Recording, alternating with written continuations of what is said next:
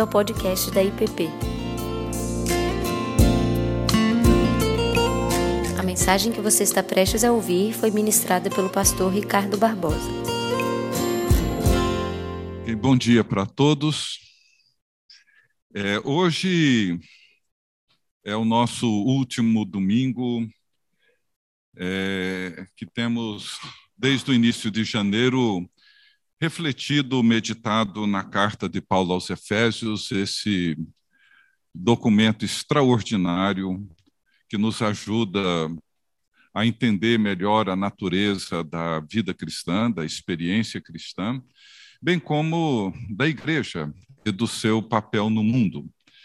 E ao longo do mês de janeiro, terminando hoje, no primeiro domingo de fevereiro, nós tivemos olhando essa carta, não na forma mais expositiva dela, mas procurando entender o drama para dentro do qual ela nos convida.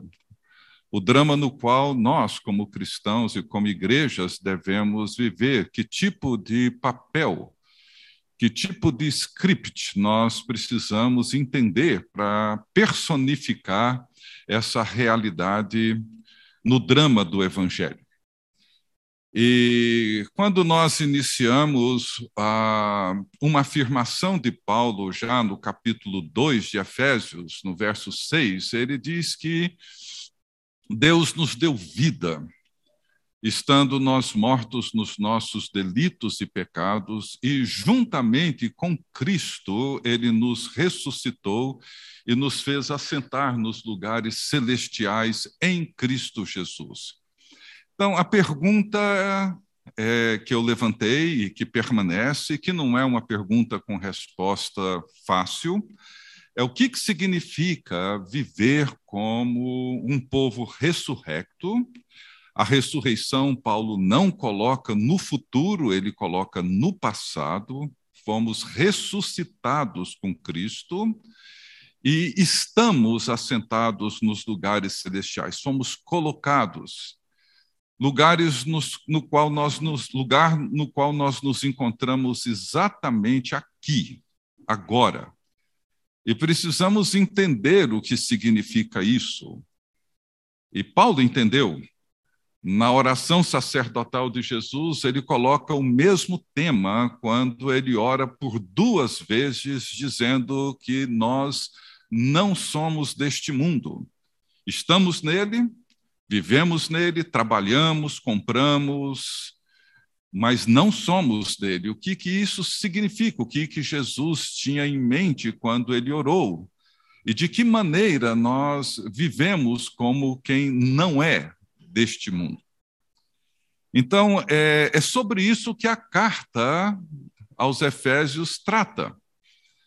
Paulo começa o capítulo 2 dizendo que estávamos, referindo-se, claro, aos discípulos de Jesus da cidade de Éfeso, ele diz que eles estavam mortos nos seus delitos e pecados. Né? Como eles estavam mortos? Ele responde isso no verso 2, quando eles andavam segundo o curso deste mundo segundo as forças, segundo os poderes que atuam nesse mundo. Ou seja, quando os cristãos de Éfeso andavam, viviam, pensavam como os demais habitantes de Éfeso, eles estavam mortos, mortos. Da mesma maneira como nós, na medida em que vivemos de acordo com os poderes, as potências, os principados, as potestades que atuam no nosso mundo, nos encontramos mortos, mortos. Portanto, a obra de Cristo na cruz foi de expor esses poderes ao desprezo, triunfando sobre eles, e ali na cruz Jesus triunfa sobre o mal, sobre o diabo e as suas obras. Né? Expõe os poderes ao desprezo, porque eles não exerceram domínio sobre eles, sobre ele, e ele chama a igreja, todos nós, para vivermos essa realidade, ou seja, testemunhar no mundo em que nós vivemos o triunfo de Cristo sobre esses poderes. E eu usei durante o curso ah, várias passagens de um livro, O Drama dos Efésios, um livro que infelizmente ainda não tem ele em português, do Timothy Gombes. E na aula, na terceira aula, eu usei essa citação que eu quero lembrar vocês dela, onde ele diz assim: que devemos ser pessoas de discernimento se quisermos desempenhar papéis no maravilhoso drama da redenção de Deus. Assumir a cruz, que ele chama de cruciformidade, não é natural para nós. Assumir a cruz não é natural para nós, moldados como somos por nossa cultura e tendo que lutar contra nossos impulsos pecaminosos. Devemos discernir como nossa cultura funciona em nossa imaginação e como nossos padrões de vida têm sido orientados para que desempenhemos papéis idólatras em dramas destrutivos e opressivos. Esse é o convite que ele faz no livro. Nós precisamos discernir de que maneira esses poderes estão moldando a nossa mente, determinando o nosso jeito de viver. E isso nos leva a, a viver a partir de padrões idólatras.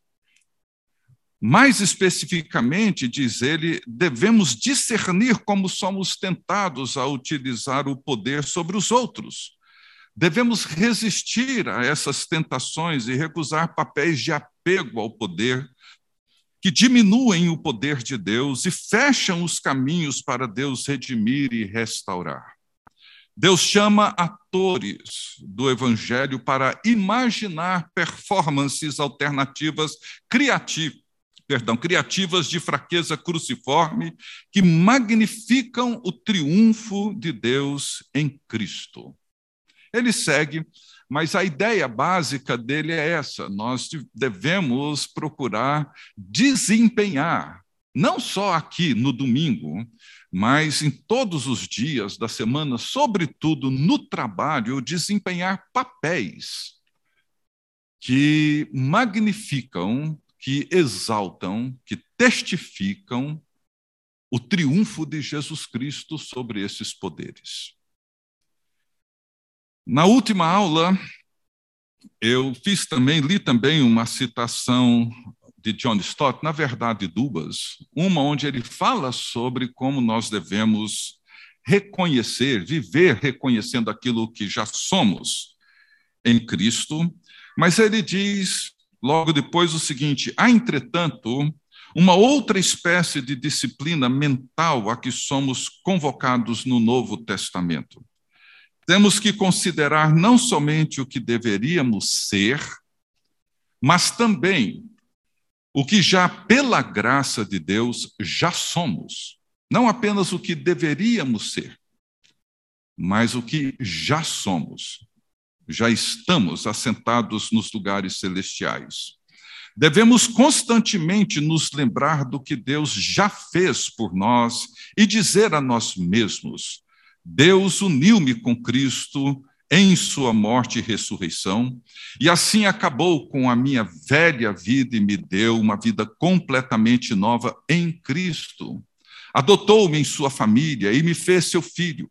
Pôs em mim o seu Espírito Santo, fazendo de meu corpo seu templo. Também tornou tornou-me seu herdeiro e prometeu-me um destino eterno consigo no céu. Isso é o que ele fez por mim e em mim, isso é o que sou em Cristo. O que o John Stott diz é que nós devemos ter em mente aquilo que já foi realizado. E o que nós vimos é que nos três primeiros capítulos de Efésios, em afirmações muito curtas, porém profundas, impactantes, Paulo afirma aquilo que já foi feito, aquilo que Deus em Cristo já conquistou. Ele não está falando de coisas que acontecerão, mas que já aconteceram. E o apelo de Paulo é para que nós vivamos a partir daquilo que já somos. Esse é o apelo do capítulo 4, quando ele muda o tom da sua carta, apontando para uma realidade mais prática, a forma como ele propõe a igreja e o povo de Deus a lidar com os poderes. Ele fala então da linguagem, ele fala da nova criação ou da nova criatura, para não vivermos mais como vivem os gentios, mas vivermos como vivem e devem viver o povo da nova aliança. Ele vai falar sobre a maneira como aquilo que é de Cristo agora é incorporado em nós os mesmos dons que estiveram presentes em Cristo.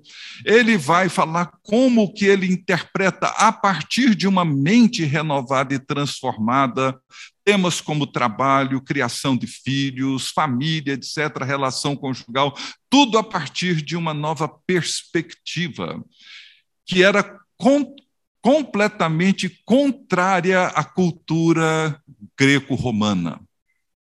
E hoje, para concluir, pelo menos concluir esse tempo de reflexão sobre essa carta, e num esforço para entendermos melhor o conteúdo dela, nós vamos olhar para o para a última parte do livro de Efésios, no capítulo 6, né, onde Paulo, a partir do verso 10, ele vai falar sobre essa luta. Mas antes de olhar para Efésios 6, eu gostaria de tomar carona no livro do Apocalipse, para nós entendermos melhor a natureza dessa luta. É, vai ser uma, um, um olhar mais panorâmico sobre particularmente os capítulos 12 e 13, que são o centro, o eixo principal do livro do Apocalipse, que, aliás, eu recomendaria a vocês a lerem, relerem e lerem mais sempre o livro do Apocalipse. Não é uma bola de cristal para você adivinhar o futuro, não é. É um livro, eu prefiro usar a expressão do reverendo Darrell Johnson, que é um livro que ele chama do Manual do discípulo cristão. Se nós não entendemos o Apocalipse, nós teremos muita dificuldade para entender o chamado de Cristo. É claro que existem ali imagens que são estranhas a nós, a nossa cultura, ao nosso tempo, mas não eram estranhas para o tempo de João. Grande parte delas são extraídas da própria Bíblia. E elas têm a sua explicação nas próprias Escrituras. Mas, como é um livro que nos ajuda a entrar nesse drama, o uso da imaginação é fundamental. E João precisa usar a imaginação na, na medida em que Jesus Cristo revela para ele o que está acontecendo. E como o reverendo Daryl Johnson costuma dizer, e eu gosto muito, e já usei isso aqui, vou repetir ainda muitas vezes, ele diz que o livro do Apocalipse ele traz para a gente dois elementos fundamentais, dois princípios fundamentais, que é olhar e interpretar a realidade visível do presente, essa realidade que João via e que nós vemos hoje. Corrupção, violência, maldade, mentira, etc., etc., à luz da realidade não visível do futuro. O reino de Deus será um dia plenamente estabelecido. E já não haverá mais choro, nem dor, nem morte, e todo mal será expulso, e será maravilhoso a plenitude do reino de Deus. Mas ele diz também que um outro aspecto importante do livro do Apocalipse é interpretar a realidade visível do presente, a mesma realidade que eu já descrevi, à luz da realidade não visível do presente. Existe uma realidade presente que nós não vemos, mas ela está aí. Ela está aí. E nós precisamos ter olhos abertos para entender. Como eu disse, nós já nos encontramos assentados nos lugares celestiais em Cristo. Não vemos esses lugares, mas estamos nele. Por isso que João usa de muita imaginação Então, quando ele quer descrever o diabo, ele não vai descrevê-lo tentando criar alguma coisa óbvia, né? mas ele vai descrevê-lo como um dragão, cuja força, cuja violência e cujo poder é indescritível, é imenso. Ele não vai descrever anjos como criancinhas com cabelinho encaracolado, com anjinhas, com asinhas nas costas. Não. Ele vai descrever um ser alado, enorme. Porque é assim que ele vê e é assim que é. Portanto, como disse Chesterton no livro dele, Ortodoxia, ele diz que o livro do Apocalipse é um livro cheio de imagens bizarras, de dragões e vozes, relâmpagos, trovões, etc, etc, mas ele nunca viu nada mais bizarro do que muitos comentaristas fizeram desse livro. Ou seja, escreveram muita bobagem acerca do Apocalipse. E é um livro onde o passado, o presente e o futuro se integram numa linguagem riquíssima e imagens belíssimas. Em 2013, eu fiz uma longa exposição do livro todo aqui na igreja. Deve ter gravado aí em algum lugar, vocês devem achar. Mas talvez num futuro eu volte a falar sobre o livro. Hoje vai ser apenas um olhar assim bem panorâmico, sem entrar em muitos detalhes. Nos capítulos 6 a 8 do Apocalipse, nós temos a abertura dos selos. E nessa abertura e nos selos, nós vemos a igreja sob pressão dos poderes, das forças que atuam no mundo. E termina com a pergunta, no final do capítulo 6, uma pergunta crucial, dizendo: diante desses poderes, diante da atuação dessas forças, ele pergunta: quem pode se manter de pé? Quem conseguirá se manter de pé na fé em Cristo. E ele termina dizendo que aqueles que foram selados são aqueles que permanecerão de pé, que serão sustentados e nutridos pelo poder de Deus. O sétimo selo fala das orações dos santos apresentadas diante de Deus em tempos de profunda aflição e sofrimento, onde o verdadeiro poder que move a história se mostra para nós. Eu tenho dito que uma das passagens para mim mais encantadoras e mais ricas sobre oração encontra-se em Apocalipse 8, de 1 a 6.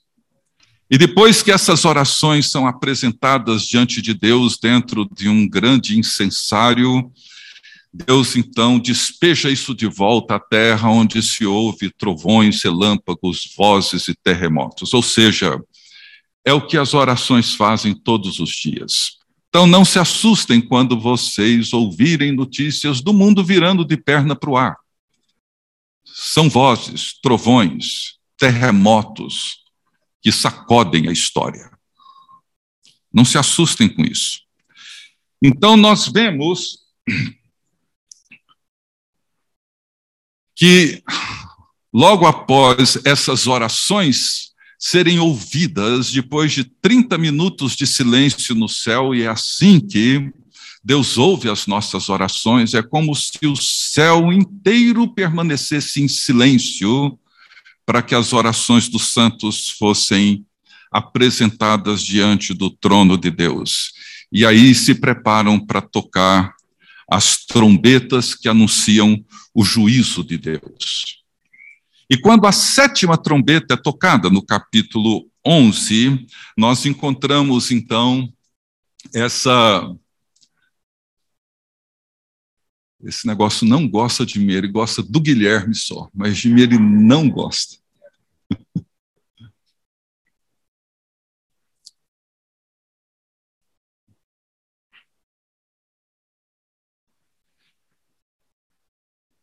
Obrigado, Guilherme. Então, quando a sétima trombeta é tocada, ouve-se no céu vozes dizendo: O reino do mundo se tornou de nosso Senhor e do seu Cristo, e ele reinará pelos séculos dos séculos. É disso que Paulo está falando. É isso que ele quer que a gente entenda. A cruz, a morte, a ressurreição de Jesus apresentam, revelam, manifestam o triunfo de Deus sobre tudo. E agora o reino do mundo se tornou de Jesus Cristo e ele reinará pelo século. E os 24 anciãos prostram-se e adoram a Deus, representando a igreja, o povo de Deus. Doze tribos no Velho Testamento, doze apóstolos no Novo Testamento, os 24 anciãos, representando o povo de Deus, prostram-se e adoram a Deus, e é o que deveríamos fazer todos os dias Graças te damos. Veja, nós estamos falando de um povo sob a opressão, a violência, a perseguição de Domiciano, final do primeiro século. João encontra aí com seus 85, 86 anos, Domiciano, imperador romano, perseguindo cruelmente os cristãos. No ano 90, mais de 40 mil foram executados. Talvez o próprio Timóteo tenha sido executado. Essa igreja, esse povo que ora, ora dizendo: Graças te damos, Senhor Deus Todo-Poderoso, que és e que eras, porque assumiste o teu grande poder e passaste a reinar. Na verdade, as nações se enfureceram Chegou, porém, a tua ira e o tempo determinado para serem julgados os mortos, para se dar o galardão aos teus servos, os profetas, aos santos e aos que temem o teu nome, tanto aos pequenos como aos grandes, e para destruíres os que destroem a terra. E o drama segue. E no capítulo 11, verso 19, já no final, Abriu-se então o santuário de Deus que se acha no céu, e foi vista a arca da aliança no seu santuário, e sobrevieram relâmpagos, vozes, trovões e terremoto, e grande saraivada. Veja, abre novamente, como no capítulo 4, abre novamente uma fresta no céu. E João olha. E o que que ele vê? Ele vê a arca da aliança. O símbolo mais sagrado para o povo de Deus no Velho Testamento. Simbolizava a presença e simbolizava o encontro de Deus com o seu povo, Deus no meio do seu povo. O encontro de Deus trazendo graça, trazendo perdão. E na sétima trombeta, nós ouvimos então o grande coro do Aleluia. É o texto que inspirou Handel a escrever o oratório do Messias e o Aleluia. E ele reinará pelos séculos dos séculos. E aí nós entramos no capítulo 12, que é onde eu queria passar, mesmo que rapidamente, para nós entendermos esse drama. No capítulo 12, nós encontramos três personagens: o dragão, a mulher e uma criança. O dragão é descrito no verso 9 do capítulo 12 como a antiga serpente, lá de Gênesis 3. Como o diabo, ou diabolos, aquele que divide. Como Satanás, o acusador. E como o sedutor, aquele que tem o poder e a habilidade de enganar é assim que ele é descrito. Veja como ele mostra essa personificação do dragão. Ele tem essa representação violenta, mas ele é um velho conhecido de todos nós. É Satanás, é o diabo, é o acusador de todos os fiéis. E o dragão deseja matar a criança, deseja devorar o filho dessa mulher que encontrava-se grávida quando nascesse. Por quê? Ele diz no verso 4: porque essa criança vai reinar. E desde o início, o diabo, Satanás, ele rejeita o governo de Deus e busca ser ele mesmo Deus. Isso desde o início. O segundo personagem é uma mulher que aparece grávida.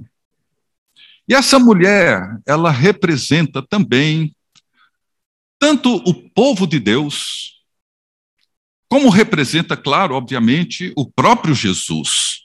Representa o povo de Deus no Velho Testamento, a imagem que tem de sol, lua e doze estrelas, é o mesmo sonho de José em Gênesis 37, 9.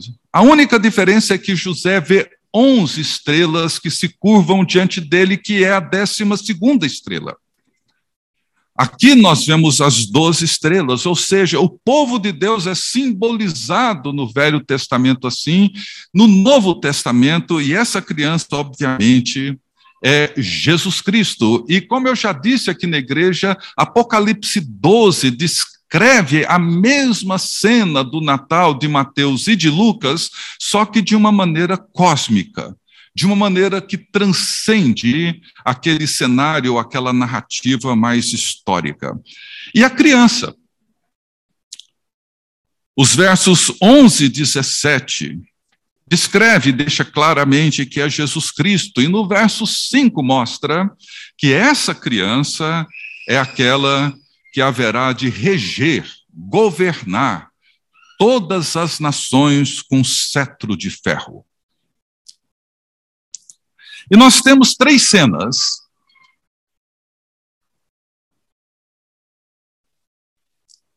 As três cenas, a primeira, os, cap, os versos 1 a 6, como eu já disse, o dragão procura destruir a mulher e a criança. E como é que o dragão fez isso? Bom, olhando para a história, nós podemos nos lembrar de Herodes, e a matança das crianças. Nós podemos olhar para Judas e sua traição. Nós podemos nos lembrar de Pedro e seu esforço para desviar Jesus do caminho da cruz. Nós podemos olhar para vários personagens, várias situações, para várias humilhações e sofrimento de Jesus. Tudo isso é o esforço do dragão em querer destruir essa criança. Ou seja, esse dragão usa todas as formas possíveis para realizar o seu intento, para realizar os seus propósitos. E a criança, então, é arrebatada para Deus. Uma descrição da ressurreição de Jesus Cristo. A segunda cena, dos versos 7 a 12, envolve uma guerra. Uma guerra cósmica. Uma guerra no céu. A consequência imediata do nascimento da criança foi esse conflito, essa luta. Miguel e seus anjos se unem na luta contra o dragão e os seus demônios. E depois de uma luta intensa, o dragão e os seus demônios perdem e são lançados para fora do céu. Miguel, ele é descrito na Bíblia como o guardião de Israel. Mas a pergunta é: quem é que ganha essa guerra? Miguel? Não. Quem ganha essa guerra é a criança.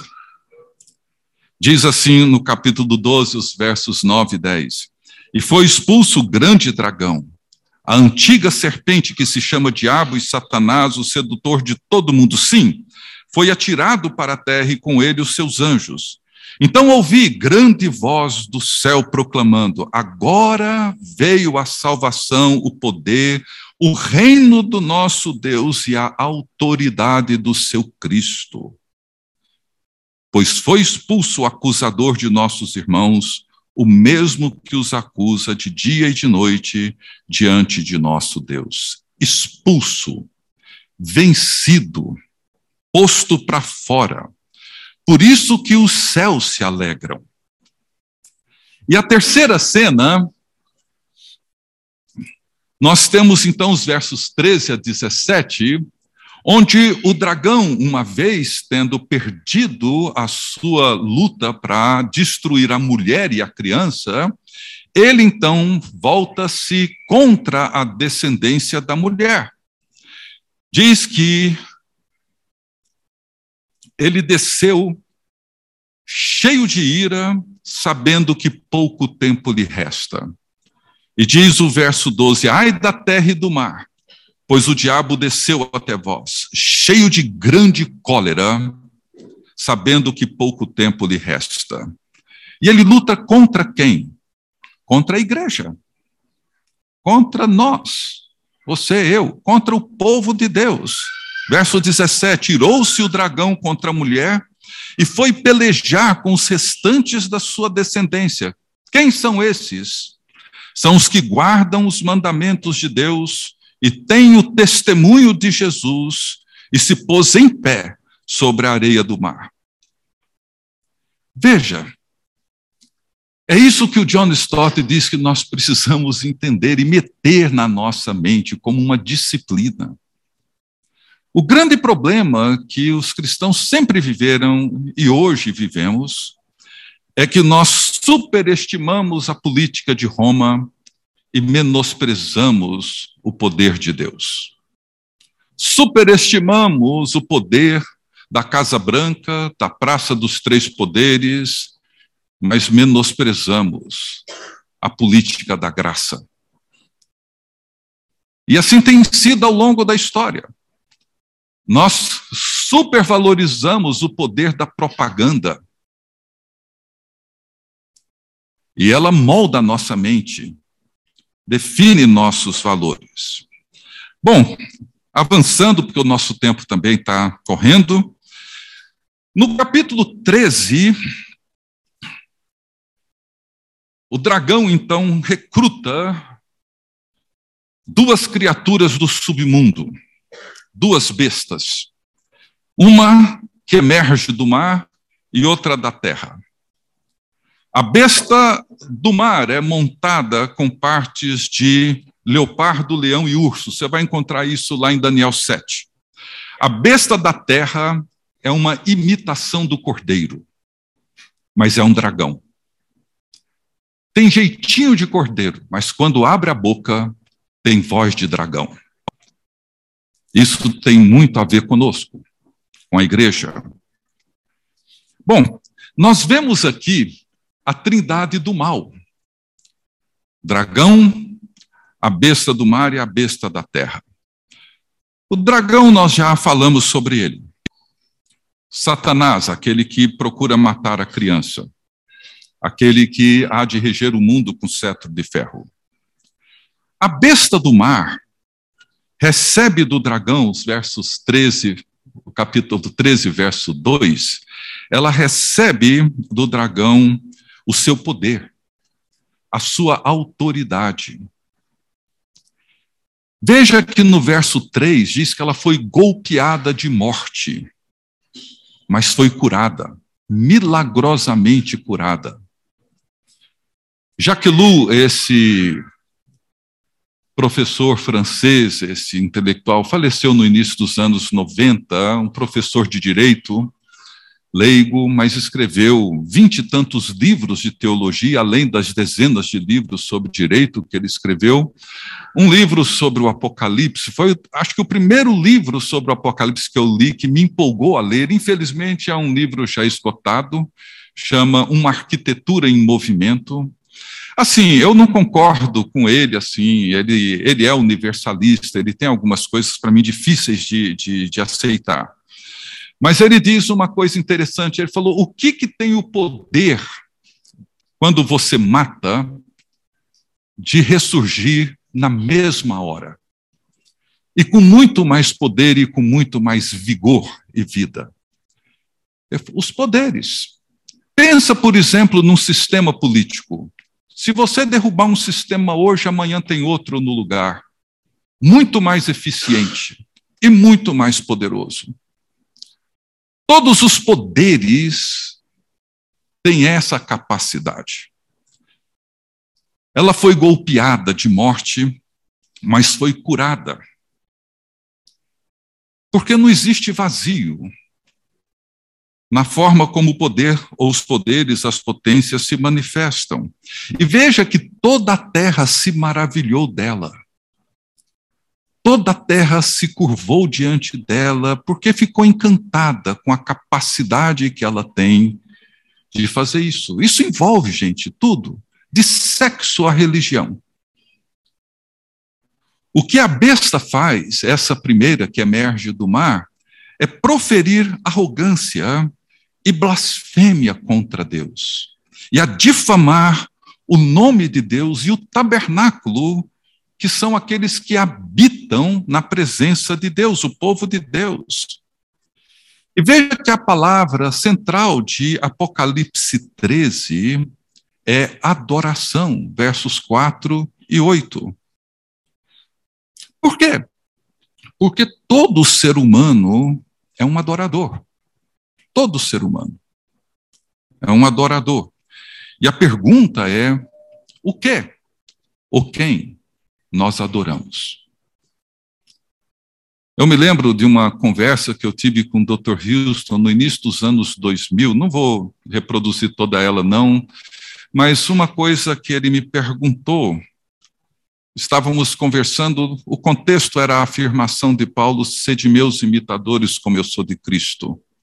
Eu disse a ele que Paulo, tudo bem, poderia fazer uma afirmação dessa, mas eu fazê-la seria muita arrogância, muita presunção minha dizer uma coisa dessa natureza. E ele olhou para mim e disse assim: se você não imita Cristo, a quem é então que você imita? Porque se você não é um imitador de Cristo, você é um idólatra e virou as costas e me deixou com aquela encrenca nas mãos. E depois voltamos a conversar, e é isso. O Salmo 115, ele diz que quando nós adoramos alguma coisa, seja um objeto, seja um poder, o que acontece com o adorador é que ele torna-se semelhante àquilo que ele adora. Se você adora o dinheiro, você vai ficar parecido com ele. Se você adora o sucesso, o poder, seja lá o que for, a si mesmo, sexo, você se torna semelhante àquilo que você adora. Portanto, se nós não imitamos a Cristo, nós estamos imitando alguma outra coisa. É por isso que Agostinho dizia que se você quer conhecer alguém, nunca deve perguntar a essa pessoa o que ela faz, mas o que ela mais ama.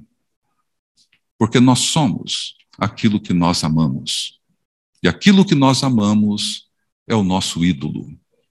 Pode ser uma profissão, pode ser um status. A besta do mar trabalha com seu poder para que se acredite na sua autoridade, para que se confie nas suas promessas. Era isso que o Império Romano fazia. É isso que todos os outros impérios fazem. É isso que todos os poderes fazem. É isso que você lê na civista dizendo: olha, aproveita, faça isso, transe tanto quanto possível. Aproveite a vida. E você acredita nisso. E você passa a adorar e a viver por isso. Essa foi a tentação de Jesus que ele venceu depois do seu batismo. E surge então a besta da terra. A besta da terra ela exerce a autoridade da primeira e faz com que os habitantes da terra adorem a primeira besta. Alguém já comparou essa trindade do mal como Pai, Filho e Espírito Santo? Tem alguma correlação? Ou seja, essa daqui faz com que o holofote lance toda a sua intensidade, a sua luz sobre a primeira besta. Ela comunica fôlego à imaginação da primeira besta. Por isso que diz que ela parece com cordeiro, mas não é. Ela parece que aquilo que ela oferece é redenção, é libertação, é salvação, felicidade, realização, mas não é. Ela fala como dragão. Tem carinha de cordeiro, mas age e fala como um dragão. É capaz de operar grandes sinais, milagres impressionantes. E seduz os seres humanos para adorar a primeira besta. É onde aparece aquela coisa enigmática de Apocalipse, que o número dela é 666. Né? Mas, não, assim, na minha opinião, não tem muito segredo nisso, não. Que diz que é número de homem, não de um homem. Ou seja, é número de antropos. É número do ser humano. Não é uma pessoa que ele está aqui se referindo. Sete é um número perfeito, é o número completo, da completude. 666 é o eterno incompleto. É aquilo que sempre tenta chegar perto do completo, mas nunca chega, mas imita muito bem. Parece que é, mas não é. Parece que vai te encher de satisfação e de realização, mas não vai. Mas a gente acredita porque parece. É o eterno incompleto. O melhor que essa besta pode fazer será sempre muito, muito menor do que o que Cristo fez. Ela implica aquilo que não tem nada a ver com Deus. O Jacques Ellul, nesse livro dele, ele faz uma coisa, uma comparação que faz algum sentido.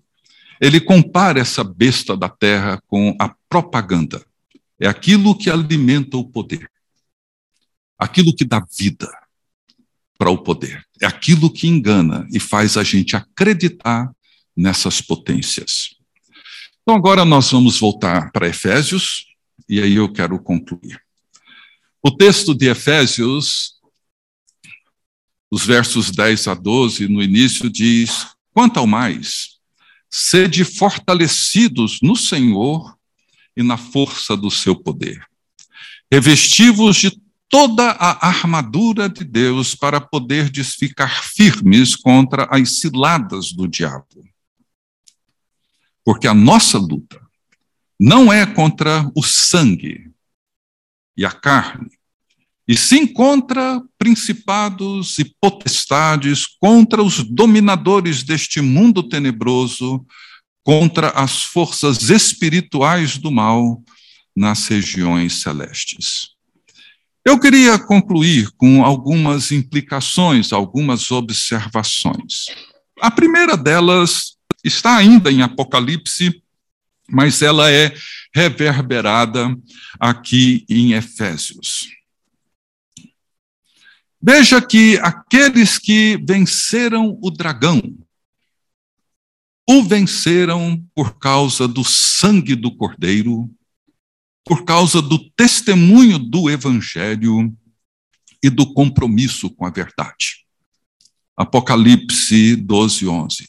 Eles, pois, o venceram por causa do sangue do Cordeiro, ou seja, as armadilhas, o engano, as ciladas, as mentiras do diabo não serão enfrentadas e vencidas pela nossa competência, pelos inúmeros cursos, diplomas, habilidades. Não.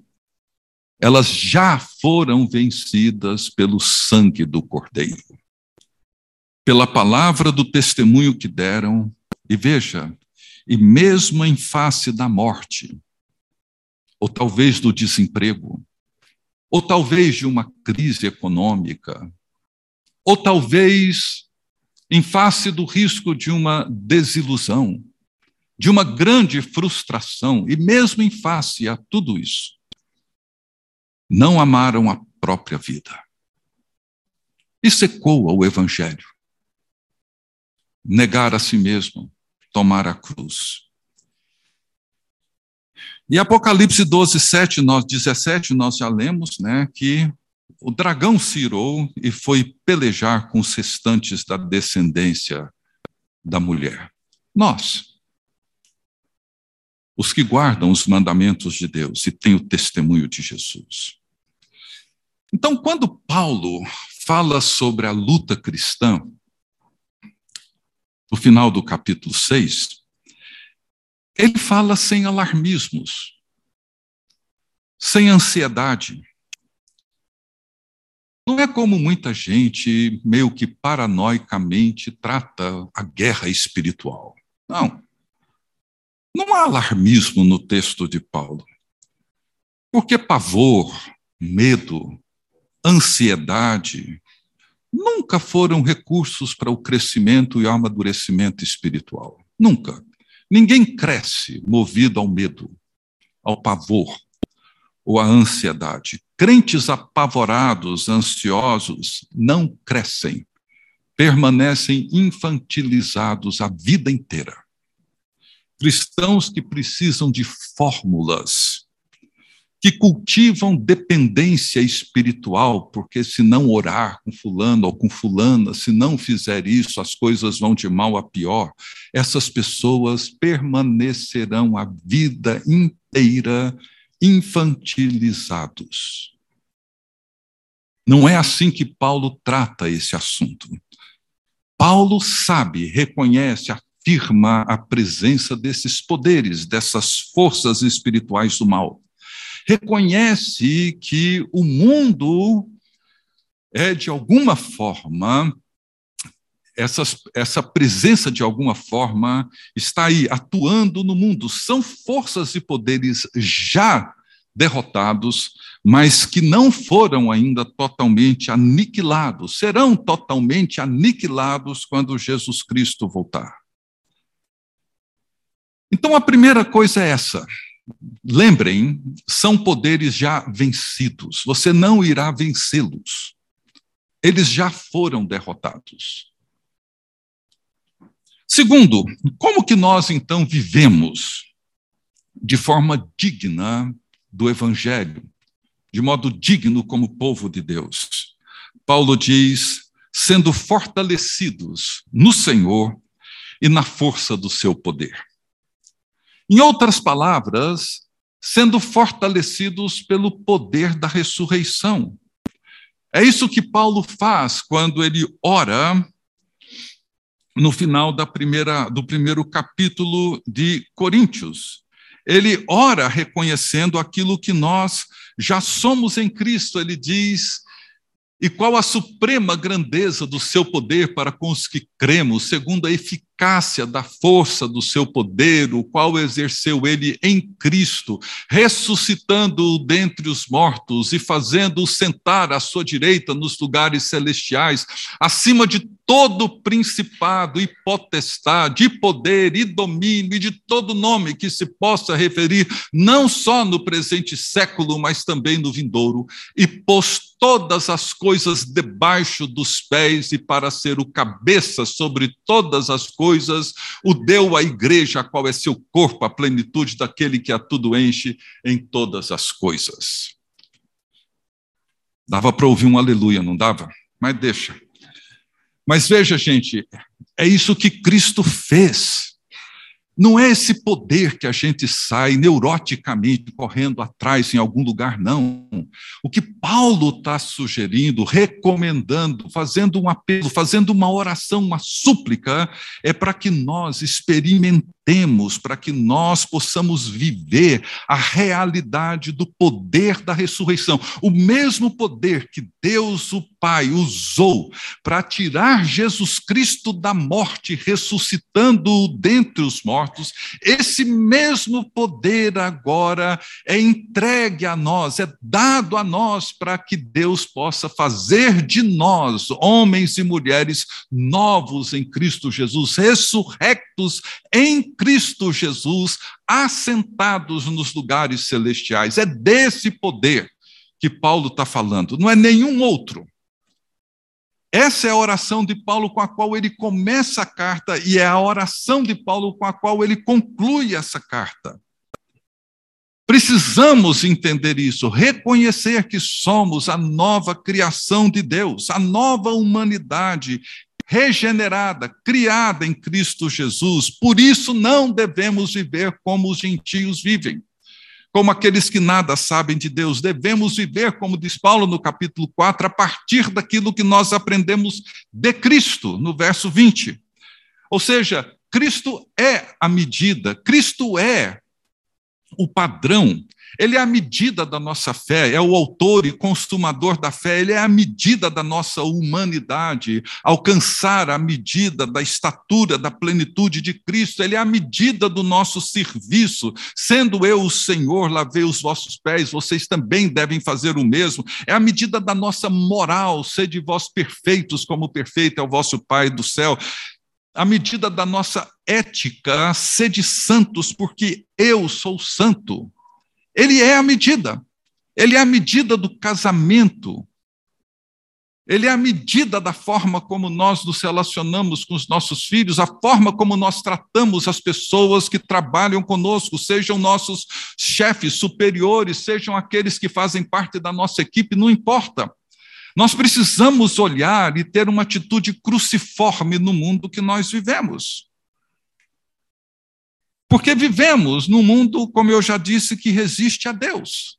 O pecado, a morte, o mal são sinais da queda que encontram-se presentes. A lista desse mal é interminável. Paulo apresenta vários nessa carta aos Efésios. Todos eles são facilmente identificáveis, mas não vemos a força e o poder que atuam, as forças e os poderes que atuam por detrás deles, porque não são visíveis. Vemos os resultados, os danos que tudo isso traz. É por isso que os pais da igreja listaram os sete pecados capitais. Paulo dá nome a esses inimigos que nós não vemos. Mas Paulo fala de ciladas, estratégias, a astúcia do inimigo, porque ele é um enganador. E ele engana como? Ele mente. O, tudo o que ele faz é corromper a verdade. E quando eu acredito na verdade corrompida que ele me apresenta, sobre qualquer coisa, sobre amor, sobre felicidade, sobre sucesso, qualquer coisa. Quando eu acredito, eu me torno uma presa fácil para ele. Por isso, nós não podemos ser ingênuos, mas também não podemos ser paranoicos. Muitas vezes negamos a presença desses poderes. Mas Paulo não faz alarme disso. Ele apenas reconhece que isso é uma realidade. Ele também não se preocupa em entrar nos meandros, nos detalhes dessa luta, dessa guerra. O dia mal que Paulo fala, o reverendo John Stott define isso de uma maneira muito simples, eu gosto muito. Ele diz que o dia mal são os dias em que as pressões são mais intensas e mais graves, como os dias que vivemos. E por fim, Paulo fala da armadura de Deus. Né? Muitas vezes, diante desses conflitos, dessas tensões, alguns crentes, e não são poucos, diga-se de passagem, entram em pânico, são extremamente inseguros. Outros passam a viver uma cruzada paranoica contra o mal. Mas Paulo, ele evita uma coisa e outra ele evita uma atitude defensiva ou uma atitude ofensiva.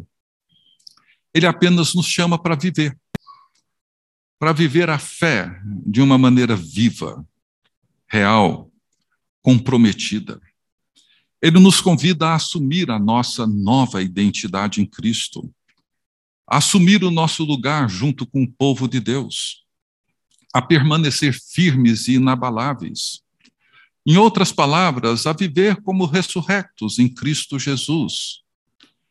E Paulo aqui nos dá uma imagem, ele nos dá uma imagem de uma armadura que contém seis itens fundamentais para essa vida, ou para essa resistência. A armadura ela aponta para a urgência. Não é algo que a gente pode pôr e tirar. Nós não recebemos isso para guerrear, nós recebemos isso para viver, de modo digno do Evangelho.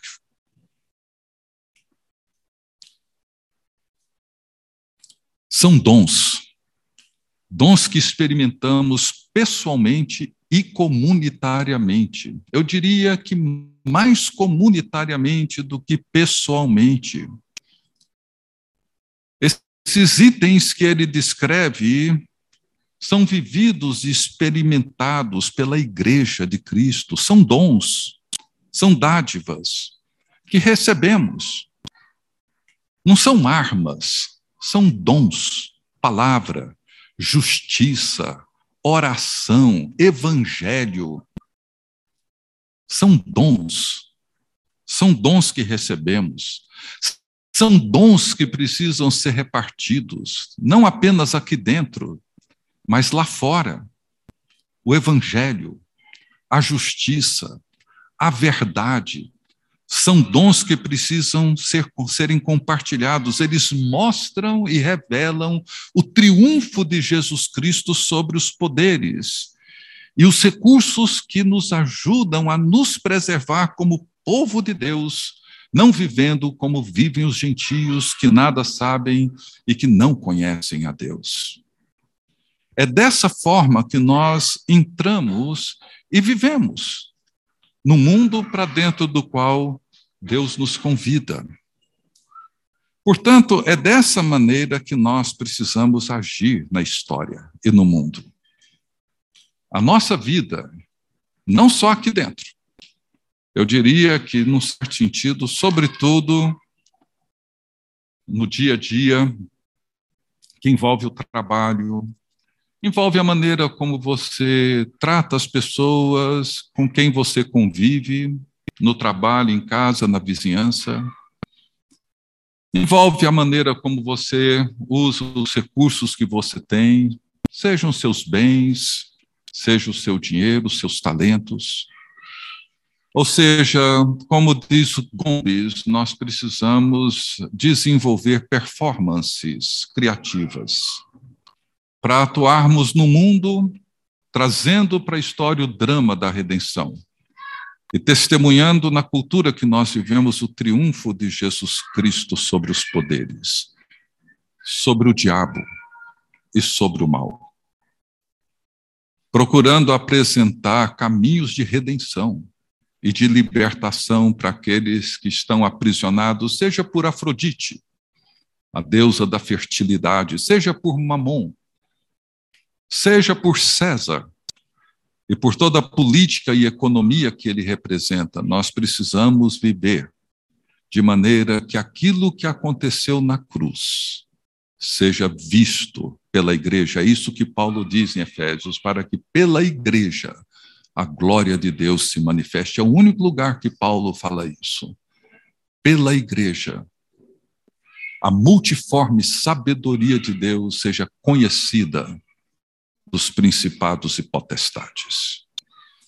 Que Deus nos ajude a sermos seu povo, sua igreja, viver como quem encontra-se ressurrecto e assentado nos lugares celestiais em Cristo Jesus. Gente, eu recebi uma ordem, não vou nem dizer de quem, mas é para. Só foi assim, ó. Então, quem quiser depois perguntar alguma coisa, eu vou estar aqui embaixo um pouco só. Tem almoço para fazer, né? Mas ah, pode me procurar também por telefone, qualquer jeito. Vamos colocar de pé e vamos orar para a gente encerrar. As crianças já foram liberadas, então os pais precisam ir lá dar uma folga para os professores e professoras.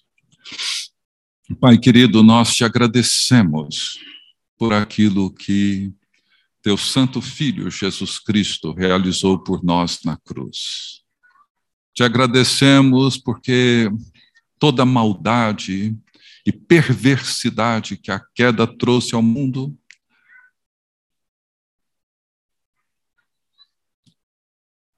por mais que tenha insistido em matar e desfazer a obra dessa criança Nada disso aconteceu porque Jesus Cristo triunfou sobre os poderes. E encontra-se hoje assentado no trono, de onde intercede por nós. Governa o universo e de onde haverá de julgar todas as coisas. Permite, ó Deus, que vivamos como teu povo. Que cada um de nós tome a sua cruz e te siga no caminho da vida, no caminho da proclamação do Evangelho, no caminho da verdade, da justiça afirmada e revelada na tua palavra. Abençoa-nos, ó Deus. É o que pedimos no nome de Jesus, o nosso Salvador. Amém. Você acabou de ouvir o podcast da IPP. Para saber mais, acesse nossa página em www.ippdf.com.br.